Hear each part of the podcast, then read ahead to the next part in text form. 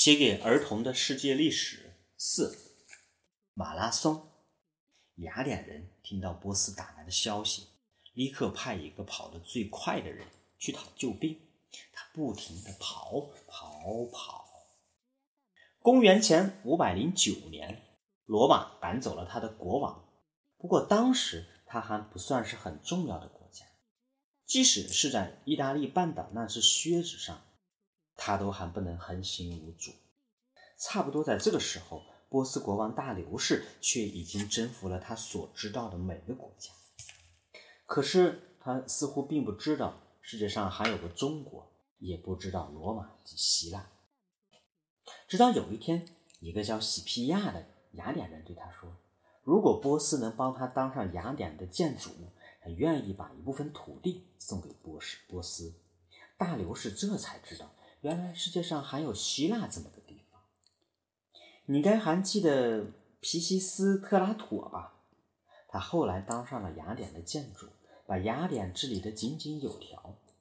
你也该还记得雅典人又是如何讨厌烦他的儿子，最后像罗马人赶走他的国王一样，也把他赶下台了。喜皮亚正是这个被赶下台的儿子。不过大流士并没有答应喜皮亚的。去找雅典人的麻烦，反倒是雅典人给大流士带来不少麻烦。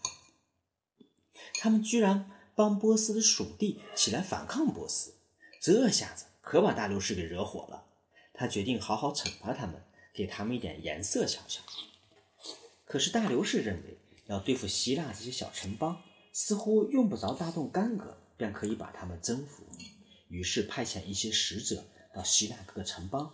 告诉他们的国王说：“不想打仗的，就献上一撮土和一杯水，投降波斯吧。”许多希腊城邦看见波斯这么强大，心 心里早就畏惧。还有些城邦觉得波斯本来就很友善，何必触怒他们？于是纷纷献上他们国家的土与水，向波斯表示顺从。可是雅典和斯巴达却没有这么做。斯巴达甚至还把波斯使者丢进井里，并对他说：“哪儿多的是土和水，要多少自己动手拿吧。”看来雅典和斯巴达准备和波斯对抗到底。这一来，大流士更是异常震怒，立刻发动大军向雅典进攻。你知道的，知己知彼，百战百胜。大流士也知道。于是他找了喜皮亚当向导。喜皮亚告诉大流士说，离雅典城大约四十二公里远的地方，有一片很辽阔的平原，叫马拉松平原，非常适合作战。如果在马拉松平原登陆，势必必可将雅典士兵杀得片甲不留，然后再派一支舰队攻下雅典城。从那里包抄过来，两军会合，定可大获全胜。因为他知道有一部分雅典人并不很坚定，他们不愿与波斯为敌，因此会站在另一边，反对其他雅典人。只要打赢马拉松之战，就不怕攻不下雅典城。雅典人听到波斯打来的消息，紧张的不得了，立刻派了一个跑得最快的人赶去斯巴达讨救兵，用跑的。岂不是太慢了吗？你可别忘了，那时候既没有汽车，也没有火车，更别说是飞机了。这些东西必须要经过很久很久以后，才有人发明出来。这个跑得最快的人叫费迪皮迪兹，他不停地跑跑跑，两天后终于跑到了斯巴达。可是斯巴达却说，他们很愿意派兵相助，但必须等到月圆的时候，不然的话会倒霉的，因为他们对这样的禁忌一向深信不疑。这种情形就像一个快饿死的人向农夫要碗饭吃，农夫却说：“ 我很愿意让你吃个饱，不过要等到谷子成熟时。”但是雅典人不想等到月圆的时候。他们决定先去对抗波斯。雅典人立刻释放所有的奴隶，编入军队。此外，雅典城附近有个小城邦也赶来帮忙。雅典人小心翼翼地备战，他们的将领叫做米泰亚德。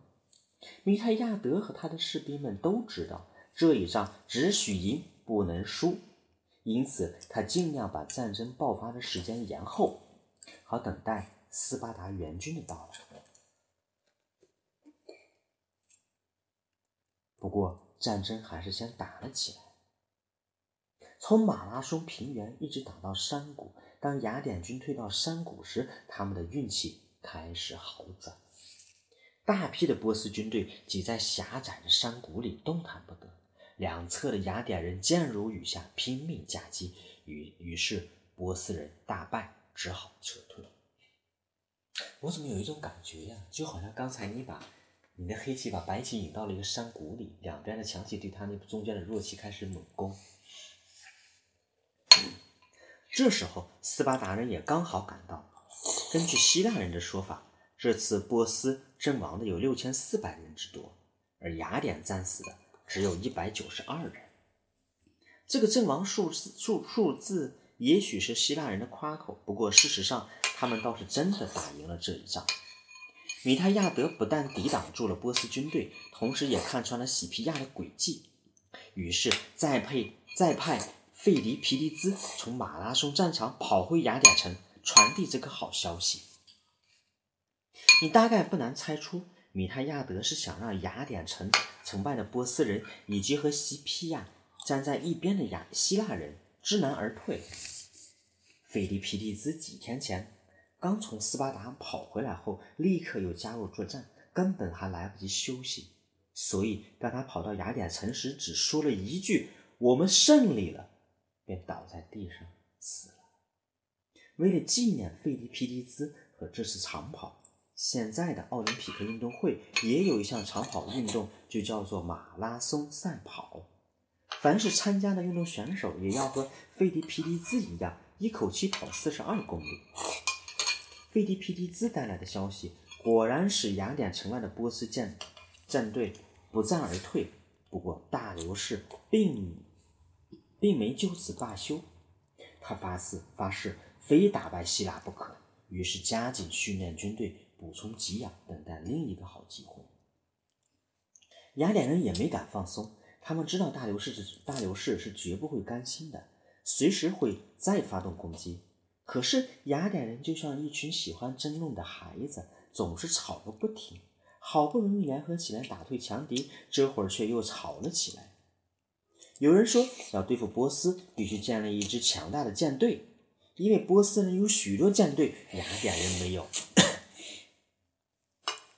也有人说，马拉松之战是以陆军取胜，所以必须建立一支更强大的陆军。还有人说，打仗会死很多人，不如和波斯讲和算了。当然，这种说法并不会得到太多的支持。最后，陆军和海军这两派的领袖相相持不让。雅典人认为，如果再这么吵下去，只怕波斯人再来时，雅典仍然是一无所有。于是，他们决定利用贝壳放逐制，把其中一一个放逐出去。你还没忘记贝壳放逐制吧？结果，海军派的领袖获胜了，他的名字叫塞密斯托克利。你不妨先把名字记下来。因为在后面还会再碰见他。塞密斯托克利除了积极的建立海军舰队，还把希腊各城邦联合起来，并推举斯巴达的国王当希腊各城邦的领袖。看起来，塞密斯斯托克利准备要和波斯大战一场。西方人总喜欢把波西战争看作是欧洲对抗亚洲的一次大胜利。因而总是大书特书，对交战过程、伤亡人数的记载都比较夸大。事实上，波西战争只是一场猎狗与兔子的战争，一方为了饱餐一顿，一方却是为了活命。战争永远没有谁对谁错。